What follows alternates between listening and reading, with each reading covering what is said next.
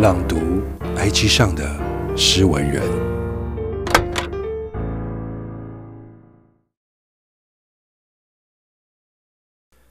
虽然晚了，一月来了，新的一年来了，生活依然。偶尔听歌，偶尔看剧。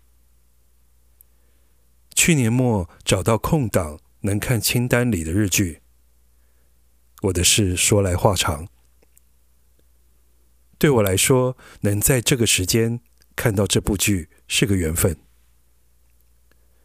让自己混乱的心能稍微冷静些，也看得更清楚些。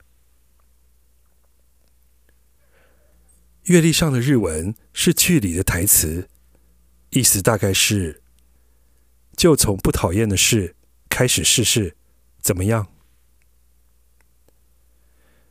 找到适合自己与喜欢的事，不是那么顺利，也知道不是那么容易，还是会陷入迷惘，也会有怀疑自己的时候，